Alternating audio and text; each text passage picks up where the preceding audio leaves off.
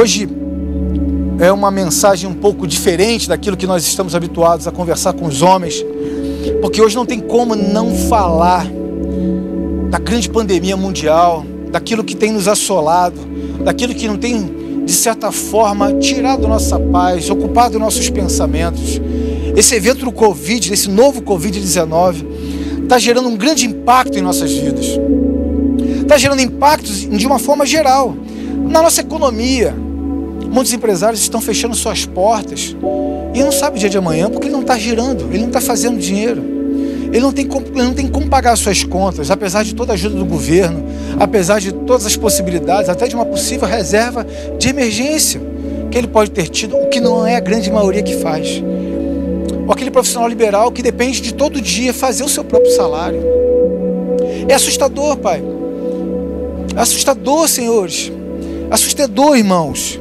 Pensar o que pode acontecer no próximo mês se você não gerou nenhum dinheiro, como vai pagar a conta? Como vai trazer o sustento para o lar? O empregado assalariado que está em casa, resguardado, preservando a sua saúde de quarentena, mas ele não sabe que se ao voltar ele vai ser demitido ou não, porque a empresa pode talvez não ter recursos para sustentá-lo. E não tem como o empresário pagar com um dinheiro que não tem, gerar um corte de custo. Isso gera ansiedade, gera ansiedade na família a expectativa do que está por vir gera muita preocupação, gera muito medo, estresse e gera crise. Gera crise no lar, gera crise nos relacionamentos. O homem natural, por essência, ele tem a facilidade de imputar responsabilidade ao outro. O homem pode chegar e falar que a culpa é do governo, a culpa é da China, a culpa é do vizinho que tossiu, a culpa é da esposa, a culpa é do amigo. A culpa é sempre de alguém, desde a queda adâmico, o pecado original, o homem naturalmente ele gosta de imputar responsabilidade ao outro. Eu não estou falando que nós somos responsáveis, mas eu acredito que nada adianta nós buscarmos responsáveis se nós não buscarmos uma saída em Jesus. Você não tem saída, não adianta você achar que é o culpado, ok, achamos o culpado, e daí? Vai mudar o cenário econômico, vai mudar a sua economia, vai mudar a catástrofe que pode estar acontecendo na sua família. Então, irmãos, essa crise toda pode também gerar crises conjugais, pode gerar divórcio, pode gerar feridas em relacionamentos que vão demorar anos para ser curado. Palavras proferidas diante de um estresse, de uma de uma ansiedade, de uma preocupação extrema. Você pode estar falando, irmão, é claro, você está falando isso, mas você não sabe o que eu estou passando. É bem verdade, eu não sei, mas eu imagino que pode estar passando. E eu tenho uma coisa para dizer, irmão, eu não estou tirando a dor do seu sofrimento. Ao contrário, estou aqui para poder buscar um alento, para que você possa ter um refrigério ter uma paz. Não adianta de nada, irmão, eu entender a sua dor. Na verdade, eu posso entender, eu não posso senti-la. Mesmo porque só quem está dentro sente a sua própria dor. E isso gera desconforto. Ontem, irmãos, quando eu estava orando a Deus, preparando a mensagem, eu recebi algumas mensagens no meu WhatsApp de muitos homens ansiosos, preocupados, zelosos, por quê? Porque não sabe o dia de amanhã. Eu não estou falando nem mês que vem, não. Estou falando amanhã, que no caso é hoje. Porque está faltando, já está falhando. E de contrapartida, minha própria esposa, que inclusive deu uma sugestão sobre o que podemos falar aos homens hoje. Ela falou das, do que também tem recebido, das tribulações que estão passando por lá. Irmãos, tem esposa que está doida que o coronavírus passe, não por conta da segurança, de poder sair na rua, não. Para o marido volte para a rua para trabalhar, porque está insuportável. Eu estou falando isso porque é o que a gente está recebendo. Eu estou falando isso com algum tipo de base para poder comentar, eu não estou especulando de maneira nenhuma. As pessoas perderam o prazer em se relacionar. Aliás, talvez nem saiba mais como se relacionar, porque não acredita mais no respeito, na base da família. Isso vem muito de homens. Não, mas eu estou preocupado, estou sem dormir por causa das contas. Eu entendo, irmãos. Mas eu quero lembrar para você que você é o cabeça do lar. E o cabeça, meu irmão, não é aquele que manda e desmanda, é o cabeça é o que pensa, é o que traz equilíbrio. É o que faz você gerir suas atitudes. Um homem regido pelas emoções. Você sabe um que as mulheres organizadas estão. E isso gera falta de estabilidade no lar. É bem verdade. A esposa é aquela que zela pelo lar, que cuida, é aquela que edifica o lar. Mas se a sua base é instável, Como ela vai poder andar numa gangorra emocional? O lar tem que ter tranquilidade. Temos que desenvolver novas maneiras de, de dialogar. E eu acredito que em Deus nós podemos. Meu irmão, eu acredito tanto que eu estou aqui. Eu não teria nenhum outro motivo para estar aqui senão crer na palavra do Senhor e crer que isso pode mudar a sua vida, pode mudar o seu relacionamento.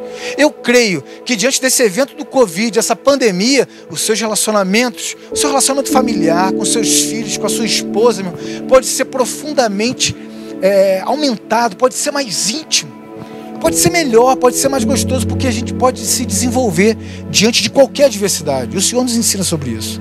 A palavra de Deus é cheia de momentos de adversidade. Eu quero compartilhar uma mensagem do Senhor para você. Eu digo isso, irmão, lembrando agora que esse medo, esse medo de sair de casa, esse temor, eu vindo para cá, eu vi a cidade fechada. Isso me, me deixou um pouco impactado. Porque eu acredito, irmãos, de verdade, que não existe é, algo que mate mais do que o medo. O medo paralisa o homem, o medo acaba com o homem. A palavra de Deus fala que o amor de Deus lança fora todo mundo. Você pode agora indagar, pensar assim, ah, então vou para a rua, vou viver minha vida normal. Não, olha só. Existe uma, uma, uma, diferença entre ter medo e ser prudente. Por exemplo, eu não temo de vir aqui ministrar a palavra de Deus. De maneira nenhuma, mas eu tenho prudência. Eu tenho que estar prudente, porque na minha casa eu tenho minha filha mais nova. Eu tenho a minha esposa que confia a minha, a minha limpeza, a minha, a minha, a minha, meu cuidado, meu zelo a minha sogra está lá em casa e é, faz parte de risco, do grupo de risco. Como é que posso andar sem medo? É simples, irmão. A palavra de Deus também nos ensina que nós devemos ser prudentes. Em Éfeso, a palavra de carta de Paulo, a igreja de Éfeso fala, o perfil de um homem cristão é ser prudente. Você tem sido prudente no seu andar? Você assim, não, isso não vai pegar em mim, isso não vai acontecer, isso não vai gerar nenhum problema. Você tem sido zeloso, prudente nas palavras, afinal de contas, você está no meio de um foco de tensão, a sua rotina mudou e o homem é muito dado à sua rotina. Mudou a rotina, já gera um foco de tensão. Qualquer coisa que pode mudar a rotina, o seu sistema gera um foco de tensão. Mudança de qualquer estrutura gera uma preocupação, gera um medo. Você tem que se atentar a ser prudente em relação a isso. Eu quero compartilhar com vocês uma palavra que vem do Senhor que está em Filipenses. Eu vou ler do verso 4 até o verso 9. Abram suas Bíblias ou liguem suas Bíblias. Carta de Paulo à igreja de Filipenses 4, do 4 ao 9. Do 4 ao 9. Do 4 ao 9. Aproveitando quando vocês estão ligando suas Bíblias, abrindo suas Bíblias em Filipenses 4, do 4 ao 9, eu quero mandar um abraço a todos os irmãos que estão em tratamento no nosso projeto Mais Que Vencedores. Eu sei que eles estão nos assistindo. Irmão, Deus é com vocês. Eu tenho certeza que vocês são mais do que vencedores em Cristo. Eu creio nessa vitória, irmão, em nome de Jesus. Um abração. Deus abençoe vocês. Estejam aqui ligados. Vamos ler a palavra do Senhor. Alegrai-vos sempre no Senhor. E eu os digo outra vez: alegrai-vos. Seja a nossa bondade conhecida por todos os homens. O Senhor está perto. Eu tenho que me adaptar a isso, né? Não andeis ansiosos por coisa alguma. Pelo contrário, sejam vossos pedidos plenamente conhecidos diante de Deus por meio de oração, súplica, com ação de graças. E a paz de Deus, que ultrapassa todo entendimento, guardará o vosso coração e os vossos pensamentos em Cristo Jesus. Quanto mais, irmãos, tudo que é verdadeiro, tudo que é honesto, tudo que é justo, tudo que é puro, tudo que é amável, tudo que é de boa fama, se alguma virtude, se algum louvor, nisso pensai. O que aprendeste e recebestes, ouviste e viste de mim, tudo isso praticai, e Deus de paz estará convosco. Seu Deus, Obrigado, Pai, porque eu creio verdadeiramente que a Sua palavra basta. Que o Seu Espírito Santo, Pai, esteja manifestando de, na vida de cada um que está aqui, em tela, nos assistindo, Pai, querendo aprender mais sobre o Senhor, querendo experimentar essa Sua maravilhosa graça, Pai. Que o Espírito Santo de Deus dê um entendimento ao que o Senhor quer falar nessa noite, em nome de Jesus. Irmãos, Parece um pouco antagônico no momento de crise, de pandemia, de catástrofe midiática, onde todos estão culpando alguém, alguma coisa, culpando todo mundo. Eu começar essa mensagem com o primeiro ponto falando alegres. Né? Ainda bem né, que vocês talvez estejam online, que não teria alguém falando assim: como assim me alegrar? Está um caos. Bom, a palavra de Deus diz que nós devemos nos alegrar sempre. Não é no momento de emoção em que, por exemplo, seu time de futebol ganha, ou que seu filho passa naquele concurso maravilhoso, ou quando sua esposa, sua noiva, ou aquela com quem você está orando e querendo formar sua família, é promovida no trabalho, passa na faculdade, ou quando você ganha uma promoção, ganha um bônus. A palavra de Deus diz que nós devemos sempre nos alegrar no Senhor. E ele reitera, falando assim: alegrai-vos sempre no Senhor. Irmãos, quando Paulo escreve essa carta à igreja de Filipe, eu creio verdadeiramente. Apóstolo Paulo não era aquele que mandava tipo mensagem de WhatsApp, e aí tudo bem, tudo bem, tudo legal. Ele era sempre muito reto, muito direcionado e muito assertivo. O que eu quero dizer é que se ele escreve uma carta a uma igreja e que ele direciona e fala se alegrem, é porque a igreja de Cristo estava triste. Certamente ele não mandaria uma igreja alegre se alegrar, uma vez que ela já estaria alegre. Então, por uma razão um pouco óbvia, eu estou falando para todos nós irmãos que estão entristecidos, fala, se alegre no Senhor. Mas como se alegrar, meu irmão? Olha para Deus, olha para sua magnitude, olha para sua maravilhosa graça. Eu tenho certeza que se você olhar à sua volta, você vai ter milhões de motivos para se alegrar. Quer ver um exemplo? Muitos se falam das catástrofes que estão acontecendo por conta do coronavírus. Isso vai ser sempre citado no dia de hoje, mesmo porque não tem como não citar sobre isso. Mas você já parou para ver que ninguém postou ou comentou, ou divulgou nas, nas redes de televisão, nos telejornais, o número de curas. Ontem, por exemplo, eu estava lá vendo que tinha quase 2 mil casos no Brasil e 40 mortes. Se eu pensei assim, se tem quase 2 mil casos e 40 mortes, tem curado. E eu resolvi buscar sobre os curados. Mas tem muita gente curada. Mas tem muita gente curada. Tem muita gente que já teve o corona, já foi curado e nem sabe que teve. Está vindo agora grandes ferramentas de teste para saber daqueles que já tiveram e não vai pegar mais. Mas não, o desejo é instaurar o caos, o pânico, o temor. Irmão, não estou falando aqui para criticar nem um meio, nem outro meio. Eu estou falando aqui para falar do óbvio. O sistema político mundial é regido por Satanás. O caos é necessário para que todos entrem em pânico. Se lembra que eu falei no início dessa mensagem? Um medo. E o caos mata mais do que muita gente. Tem gente no supermercado indo por vias de fato. Ao invés de dividir o pão com o irmão. Por quê? O pânico. O pânico nos torna reativo. A ansiedade nos torna reativo. E você não pensa, você age reage. Age reage. Ação reação. E aí isso te deixa talvez muito pior do que um animal selvagem. Irmão, não existe ninguém mais selvagem do que o próprio homem quando ele é propriamente reativo. Então, eu digo para você, para um pouco, se alegre no Senhor. O tema dessa mensagem que eu daria hoje, que eu dou hoje, seria: fique em paz, irmão. Paz. Mas como ficar em paz? Ele que é o único capaz de te dar paz. É em Cristo Jesus. Então fique em paz. Fique em paz. Primeiro passo, alegre-se no Senhor. Confia nele. Outra vez vos digo: alegre-se no Senhor, sempre no Senhor. O segundo ponto que eu quero passar para os irmãos é que no verso 6 diz: Não andeis ansiosos por coisa alguma.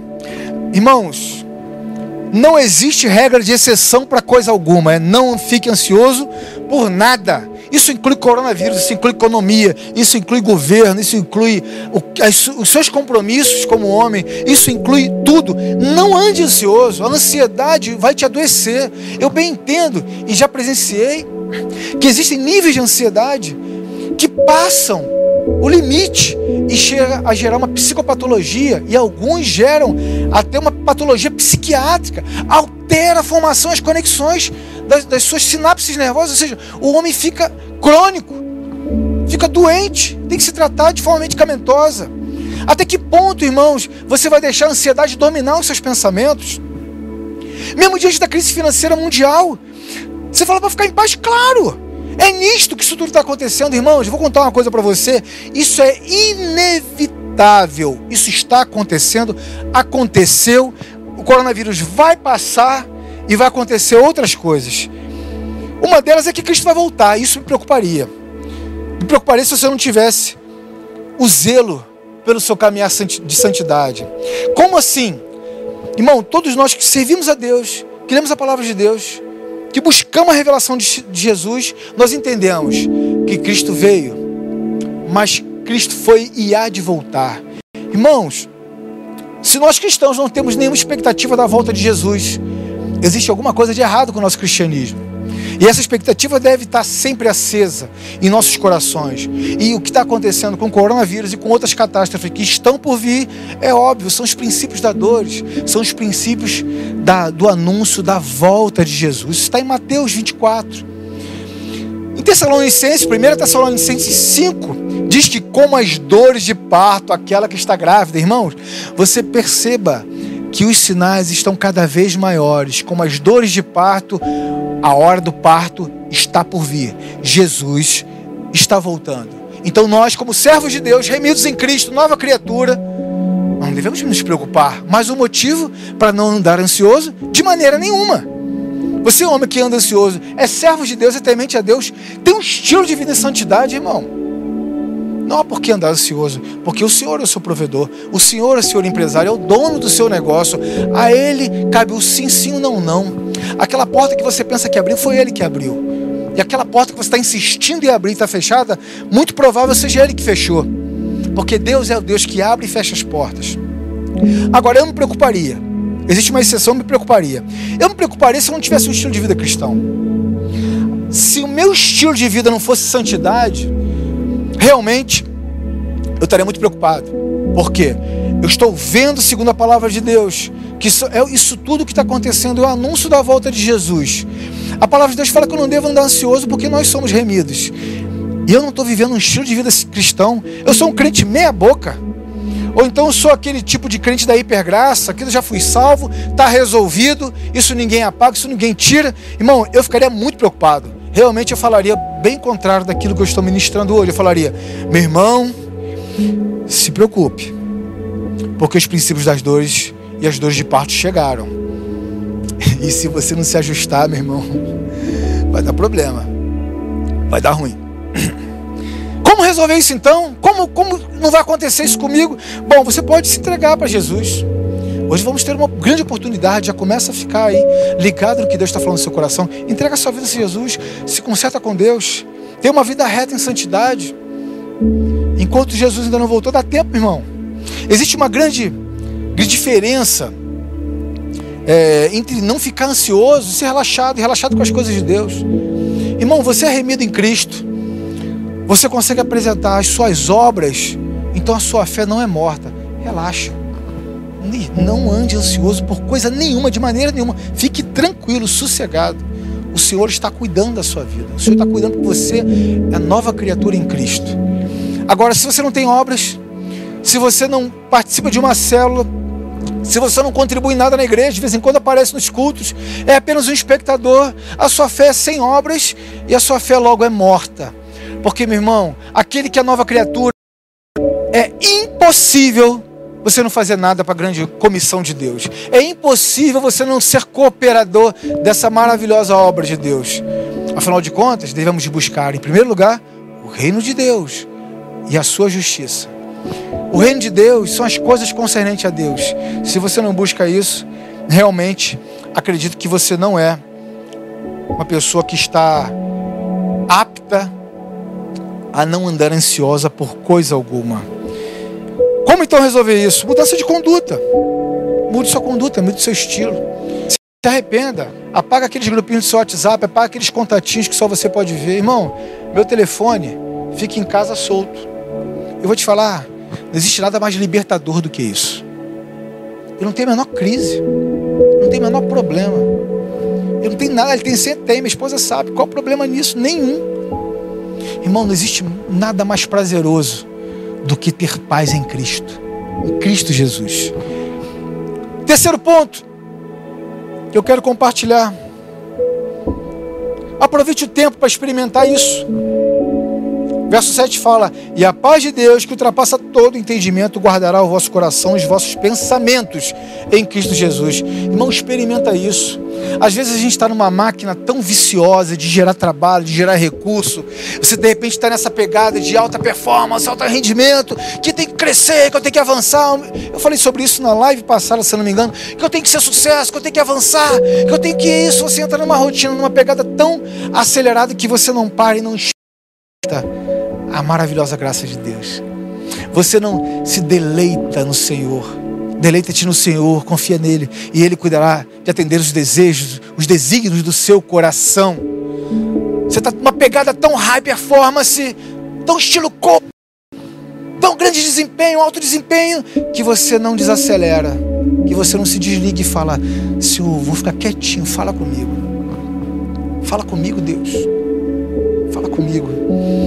Nesse momento de quarentena você pode aproveitar isso já que sua rotina mudou, talvez você não tenha muito o que fazer. Deita no colo, no colo do Senhor, daquele todo-poderoso, daquele que você pode chamar o Abba Pai, o maravilhoso, o grandioso Deus.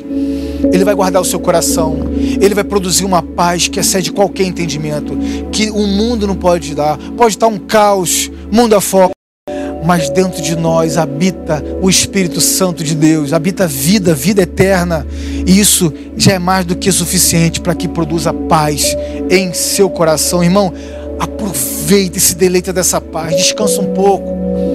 Se nesse momento você não pode fazer nada, não faça nada que você possa fazer então, mas descanse no Senhor. Se você não entendeu o trocadilho, se você não pode ir atrás agora de conquistar o seu salário, que você tem que ficar em casa, irmão, tire tempo de dedicação ao Senhor se deleite nessa maravilhosa graça. O que tem feito também para que você possa ser um reprodutor dessa paz. O que tem feito para que você, como homem do lar, eu direciono muito essa mensagem, eu imagino que tenha mulheres, mas nosso culto é direcionado para nós homens. Você é muito bem-vinda, muito querida aqui, mas eu direciono muito mais para nós homens. O que você, homem, homem de atitude, está fazendo para ser um que resplandece a face de Cristo na sua casa. Você tem se reinventado? Já lavou a louça? Quantas vezes? Já trocou a fralda do filhote? Eu troco. Muito. Misericórdia. Bom demais. É muito gostoso. Você tem contribuído em algo para que tire a carga dos seus parentes, da sua família? Será que eles estão sendo contaminados pela paz? Ou por um homem desequilibrado, cheio de mimimi, ai meu Deus, ai meu Deus, ai meu Deus. Eu estou falando isso porque também tem um outro tipo de pessoa, aquela hipersensível, aquela que, ai meu Deus, está mudando tudo que eu não sei, e chora e não traz o equilíbrio do lar. Irmão, não estou falando de não chorar, chorar não é coisa de homem, não é assim. Eu choro, eu choro muito. Parece que não, mas eu choro demais da conta. Às vezes eu penso que eu choro até um pouco mais do que eu deveria. Eu estou querendo dizer, meu irmão, que você é o cabeça da sua casa. A sua família tem uma expectativa em você, principalmente do equilíbrio. Você é o provedor, não estou falando provedor financeiro. Se fosse provedor financeiro, era mole, irmão. Eu estou falando de ser provedor na sua completude, na estabilidade da casa, no ponto de equilíbrio. Você tem sido homem na sua casa assim? O mundo pode estar caindo, a mulher pode ficar tranquila e falar assim: cara, nessa casa tem homem. Pode acontecer o que for. Eu sei que ele vai correr atrás, ele vai resolver essa questão, porque ele é homem. Existe uma diferença, irmão, entre ser homem e ser macho. Cuidado, não tente pagar de macho. Os animais são machos. Os animais criam seus filhos, não educam seus filhos. Eu não vou falar muita coisa sobre macho, porque pode ferir alguém aqui, né? Mas eu prefiro que você seja homem, porque o homem tem a face de Cristo, a semelhança de Deus a ser transmitida, irmãos. Você tem que ser o homem equilibrado da casa, você tem que prover a paz nessa casa, você tem que reinventar o modelo do lar, você tem que inventar novos relacionamentos, novos, novos jeitos de ser, você tem que sorrir mais. Eu estou falando isso para você e para mim, irmão. O meu, o meu jeitão, eu não sou muito de dar sorrisos, e muitas das vezes eu tenho tentado, desenvolvendo e feito isso. Eu não sou muito piadista, mas eu tenho feito algumas sem graça. E minha esposa tem visto isso. Enfim, meu senso de humor não é dos melhores, mas eu tenho aprendido. Porque eu tenho que reaprender. Porque a minha família merece isso. Minha esposa, minha filha merece isso. E, você? O que, você tem feito? Tem compartilhado só suas neuras? Suas preocupações, meu amor? Não sei, não sei. A mulher, olha, se meu homem está preocupado, imagine eu. Se meu homem está desesperado com o que vai acontecer, é para eu ficar preocupado, né? Irmãos, Você pode estar, meu irmão, sem uma máquina de lavar em casa. Pode estar até sem recurso para lavar em casa. Fala assim, mulher, vamos que vamos. Eu vou dar meu jeito, vou comprar outra, vou correr atrás. Ela fala assim, caramba, esse é homem. É homem, irmão, postura de homem. Já estamos cansados de ouvir em aconselhamento, em discipulado, mulheres clamando que falta homem no lar. Pastor Felipe Freitas, quando ministra para os homens, ele sempre fala que o maior índice de crise que tem nos casamentos em que ele faz gabinete que a mulher está numa expectativa tremenda que o marido seja homem. Como é triste ouvir isso. E quão importante é a sua missão. Você é o marido, você pode ter até reproduzido. Isso os animais também fazem. Mas talvez está faltando você ser homem. E aí, que tal? Vamos começar? Nunca é tarde. Graças a Deus, as esposas que vão nos gabinetes falar têm sido muito mulheres, para abrir o seu coração, externar essa frustração, que é um motivo de muita dor na alma, é porque ela tem uma expectativa de que em Cristo aquele homem que ela sonha se, se transforme em tal, que não sejam mais meninos. Irmão, você pode falar, mas eu tenho tantos milhões de anos. A idade só te deixa velho, meu irmão. Fica tranquilo com isso, a velhice vem para todos. Maturidade não. A maturidade vem pela capacidade que você tem de tomar decisões. Decida hoje ser homem. Decida hoje se alegrar no Senhor. Decida hoje experimentar a paz de Cristo. Decida hoje coisa nenhuma te deixar ansioso. Tome decisões. Vire homem. É simples assim? Nem tanto. Eu sei que isso deve ser desenvolvido, mas tudo basta com uma atitude. A decisão fará você mudar. Eu tenho certeza disso. O verso 8 que o de montão, isso foi minha cabeceira durante alguns anos. Eu digo isso porque eu compartilho aquilo que eu experimentei, não em teoria, mas de experiência de vida. Ou seja, eu estou dentro do jogo, eu estou te falando algo que eu experimentei de Deus. Verso 8 diz a palavra de Deus: Quanto mais irmãos, tudo que é verdadeiro, tudo que é honesto, tudo que é justo, tudo que é puro, tudo que é amável, tudo que é de boa fama, se há alguma virtude, se há algum louvor, nisso pensai. Irmãos, eu aprendo milhares de coisas simplesmente nesse verso. A primeira coisa, por incrível que pareça, é a última palavra. Diga, nisso pensai. Eu vejo grandes psiquiatras, alguns que palestraram aqui, que falam sobre controlar seus pensamentos. Eu acho isso maravilhoso, a ciência andar, caminhar junto com a palavra de Deus. Porque essa descoberta foi recente, a palavra de Deus tem muitos anos. E a palavra de Deus nos ensina que nós conseguimos controlar o que pensamos. Como assim? Se ela fala que você deve pensar, ela não fala assim, tente pensar, procure meditar sobre isso, faça meditação para tentar pensar sobre isso. Não, ela é bem clara e bem direta. Pense nisso. Se ela fala pense nisso, é porque você é capaz de escolher o que pensa. É simples assim, é facinho. Irmão, você é capaz de escolher o que pensa. E aí eu percebo Perceba o porquê do caos nas famílias hoje. Eu vejo muitos homens, meu irmão, com o intuito de falar assim, não, é em caráter informativo, compartilhando tragédia atrás de tragédia. Irmãos, vou aproveitar para abrir uma janela aqui para os nossos homens que estão no grupo do WhatsApp. Depois comenta aí que a gente pode até te incluir. Irmãos, para de compartilhar tragédias naquele grupo, aquele grupo tem outra finalidade. Os irmãos são compartilhadores de tragédias, tragédias não. É, é, meu intuito é informar bem, irmão. Você não trabalha nenhuma, nenhuma CNN mundial, irmão. Temos fontes mais confiáveis do que seu WhatsApp. Fique tranquilo em relação a isso.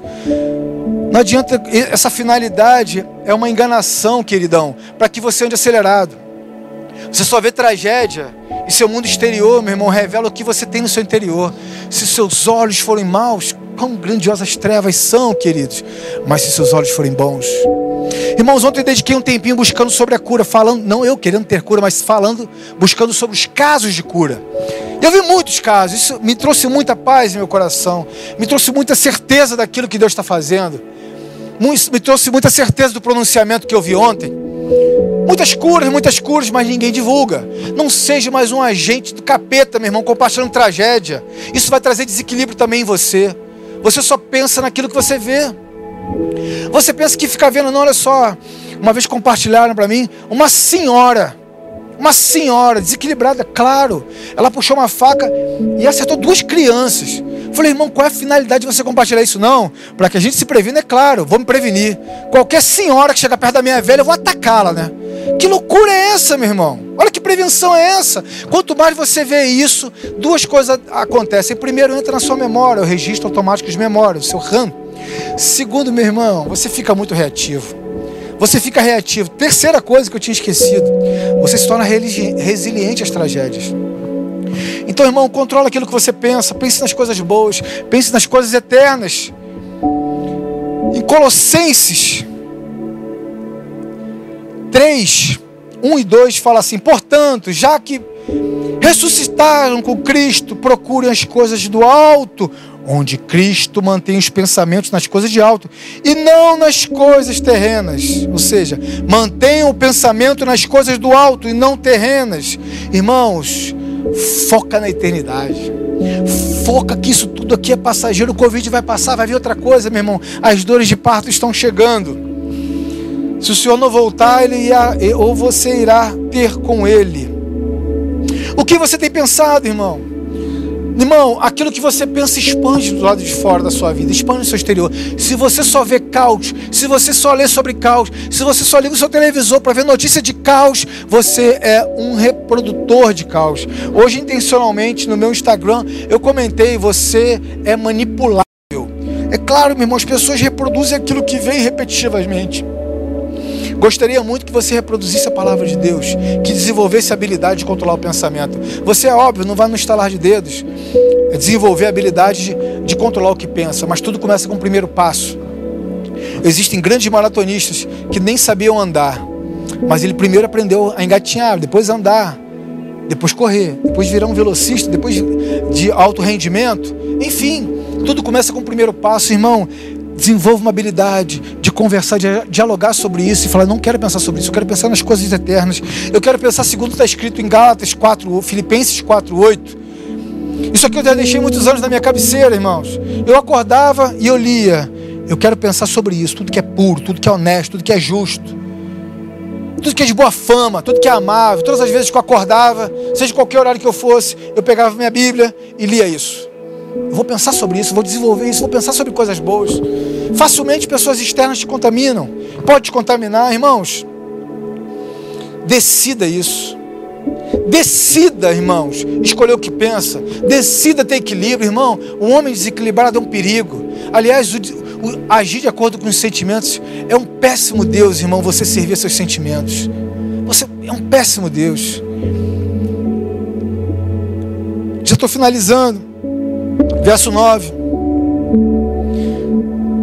O que aprendestes, recebestes, ouvistes e vistes em mim, tudo isso praticai, e o Deus da paz estará convosco. Irmãos, eu oro em Deus que muitos homens possam falar isso que o apóstolo Paulo falou. Apóstolo Paulo, parafraseando, falou assim: aprende comigo. Aprende que você está vendo, está aprendendo, está recebendo em mim. Seja um testemunho de Deus vivo daquele que te dá salvação, daquele que produz paz, daquele que te ensina a pensar nas coisas celestiais, daquele que, que, daquele que te ensina a pensar sobre a eternidade, aquele que te ensina a focar nas coisas que são eternas. Irmãos, para concluir, eu quero fazer uma aplicação aqui com você. Primeiro, um chamado à maturidade. Como eu falei aqui, a idade não te torna madura, a idade te torna velho. Os cabelos brancos só representam o tempo que você tem de vida. Isso não significa muita coisa. Eu conheço muita gente com síndrome de Peter Pan, verdadeiros meninos, porque tomaram alguma pancada da vida e resolveram se esconder atrás de uma maturidade, imaturidade, porque fica mais fácil, é mais leve. Né? O comprometimento com uma família é algo muito sério e talvez a pessoa não tenha maturidade de lidar com isso não sabe lidar com rejeição, não sabe lidar com adversidade, não sabe lidar com a intempestividade. E aí se tornam meninos. Pensam que são homens, mas são meninos, meninos. A maturidade, irmão, vem com a medida das decisões que você toma. Você só se torna maduro, irmão, se você tomar decisões. E as decisões que eu oro a Deus para que os homens dessa nação tomem é: decida escolher coisas de Deus. Decida ter paz, decida nesse momento não andar ansioso por coisa alguma, decida escolher o que pensar, decida ser o ponto de equilíbrio do seu lar, afinal de contas você é o cabeça do lar, você é a base, guarda os seus pensamentos. Maturidade traz responsabilidades. E as responsabilidades, irmão, têm um peso maravilhoso de glória, porque o Senhor te construiu para ser isso. Eu tenho muita convicção que um homem que ainda não é casado, irmãos, que está aqui ouvindo essa mensagem, eu creio em Deus. Eu creio em Deus que as decisões que você vai tomar agora em Cristo Jesus, em um estilo de vida santo, em ser separado por Cristo, vai fazer com que o Senhor envie a esposa que você tem orado. Porque, meu irmão, você sendo errado, meu irmão, Deus não vai ser injusto de mandar uma mulher separada por Deus para você. Se está andando de meia boca, de não ter um estilo de vida santo, se não busca a face do Pai. Desenvolva cada vez mais essa habilidade. Eu acredito verdadeiramente que o homem se torna completo, um homem em família. Então, irmãos, para concluir, não se sabote. Não fique. Quando a gente vai ao meio à afronta, quando nós confrontamos, é bem provável que seu, seu pensamento automaticamente arruma várias desculpas, várias. Não, mas é isso, né? Mas você não sabe o que eu estou passando, mas você é aquilo. Ah, você fala porque isso, você fala por aquilo. Meu irmão, vou te contar uma coisa. Não se sabote. Esses pensamentos estão te enganando, te enganando, são enganosos. Decida, decida seguir as sagradas escrituras. Decida se alegrar no Senhor. Decida não andar ansioso por absolutamente nada. Tem equilíbrio, que o Senhor guardará o seu coração. Decida comigo aqui, irmão. Eu vou escolher o que penso. Eu quero falar profeticamente. Fale profeticamente agora, você que está aí nos assistindo. Eu vou escolher o que penso. Eu vou praticar tudo isso em nome de Jesus. Em nome de Jesus, eu creio, irmão, que Deus já está agindo na sua vida, no seu pensamento, na sua forma de agir, na sua forma de escolher aquilo que você vai reproduzir. Em nome de Jesus. Irmãos, eu quero aproveitar aqui agora para fazer uma oração. Irmão, você que não teve nenhuma experiência ainda com Jesus, que sentiu no seu coração, falou assim: Meu Deus, eu não aguento mais ansiedade. Eu estou vendo que ali há um oásis de vida o nosso corpo grita por prazer, mas a nossa alma precisa de verdade de paz. O mundo não entende o que é paz, ele pensa que prazer é paz e fica tentando tampar esse buraco todos os dias. Prazer, prazer, prazer, prazer. E o homem que busca prazer nunca se farta, nunca fala assim, estou satisfeito de prazer. Meu irmão, no dia seguinte você tem essa mesma necessidade, seja lá qual prazer que for. Mas o homem que experimenta paz, ele fala assim: a tua graça me basta. Eu estou fraco, mas o seu poder se aperfeiçoa na minha fraqueza. Quando eu sou fraco, eu, o Senhor é forte. E você que está vindo aqui pela primeira vez, está falando assim: meu coração está explodindo de ansiedade. Eu estou quicando, estou tendo taquicardia, estou nervoso. Eu quero entregar minha vida para Jesus, eu quero orar para você, eu quero orar por você aqui agora. Curve sua cabeça, pela fé, vamos orar ao Senhor.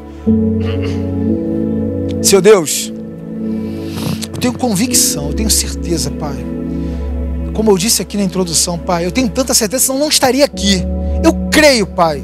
Eu creio que vidas estão sendo transformadas através do que o Senhor, que foi o ministro nessa noite aqui hoje. Eu creio, Pai, que o Seu Espírito Santo está manifestando, está tocando profundamente no íntimo de muitos e muitos e muitos que estão nos assistindo. E eles estão aqui, Pai, rendidos ao Senhor. Eles estão aqui, Pai, decididos por experimentar sobre essa maravilhosa graça, decididos a caminhar com o Senhor, decididos a ter uma nova vida.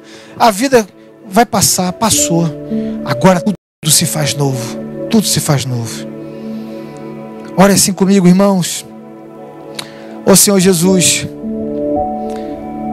Pai, a vida que eu tinha, não tenho, não tenho mais nenhum desejo em mantê-la eu decido por hoje entregar minha vida e caminhar com o Senhor. Vem fazer morada em mim, em nome de Jesus. Vem fazer morada em mim. Lava o meu coração, purifica minha alma. Em nome de Jesus. Amém. Amém. Glória a Deus. Irmãos, você que fez essa primeira oração, aqui embaixo tem um formulário. A gente quer falar com você, a gente quer orar com você, a gente quer caminhar com você. Aqui foi um dos pequenos passos que a gente tem nessa grande caminhada. Preencha esse formulário, nós vamos te contactar, nós vamos te procurar. Aqui embaixo desse vídeo. Nosso desejo, irmão, é que você cresça. Cresça em Cristo. Que você vai experimentar essa maravilhosa graça, que você vai ter essa profundidade em Cristo. Que nada desse mundo exterior vai te abalar. Irmãos, você vai se sentir completo. Porque o Senhor te completa. Preenche esse formulário que nós vamos entrar em contato rapidamente. A gente quer orar por você, a gente vai orar pela sua família, a gente vai orar pela sua vida. Não deixe de preencher esse formulário. E você que está decidindo agora em Jesus, não deixe de preencher esse formulário. Amém? Vamos orar, vamos encerrar o culto dessa noite. Mostrando suas mãos como um ato profético. Eu quero orar por você, eu quero orar pela sua família, eu quero orar pela sua vida. Senhor Deus, Obrigado, Pai. Obrigado porque aprova o Senhor. Que o Senhor nos lembrasse que o Senhor é que é o agente da paz. Que é no Senhor que está a nossa fonte de alegria eterna. Obrigado, Pai. Obrigado, Pai, pela Sua maravilhosa graça, porque a Sua graça nos basta, Pai. A partir desse momento, Pai, muitos de nós vamos começar a aprender que a nossa alegria vem do Senhor, não de consequências externas. Podemos nos alegrar por uma coisa ou outra, mas a nossa alegria constante vem do Senhor. Ó Senhor, eu te peço que o Senhor zele e cuide pela família de cada um que está aqui assistindo o culto. Que o Senhor alcance através do seu Espírito Santo a família, os filhos, os pais, os sogros, de cada um que está assistindo esse culto. Que o Senhor enche eles de paz. Que o Senhor enche esse coração, Pai, que está aflito, Pai, que está temeroso, Pai, de paz.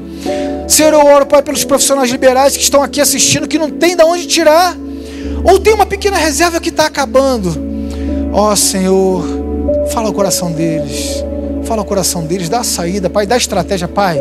O Senhor, do Senhor vem aquele insight que vai mudar toda a sorte, do Senhor vem uma ligação de uma grande oportunidade em meio a qualquer caos. Ó oh, Pai, o empresário, Pai, sabe que tem compromissos, Pai, que tem famílias que dependem dele, quantas gerações estão abaixo dele, quantas famílias, Pai, dependem desse empresário, que ele está com a mão na cabeça pensando: meu Deus, eu tenho que demitir. Essa crise pode fechar a empresa. Quantas famílias vão passar fome? Quantas pessoas vão deixar de estudar? Quantas pessoas vão ser despejadas? Ó oh, Senhor, Pai, dá aquele novo contrato, Pai, dá sabedoria na condução dos negócios, dá aquilo que ele deve cessar, dá nova estratégia. Pai, diante de grandes crises, nasce grandes oportunidades. Dá um ensinamento para ele, Pai, de onde ele pode cortar os custos. Que ele possa abrir, Pai, o seu controle financeiro e ver que tem muito lugar que ele está gastando muito e é desnecessário. Que haja uma contenção, mas uma contenção sábia, que seja produtiva para depois que isso tudo passar. Ó oh, Pai, aquele empregado, Pai, de carteira assinada, que não sabe, Pai, se quando voltar à sua rotina ele vai ser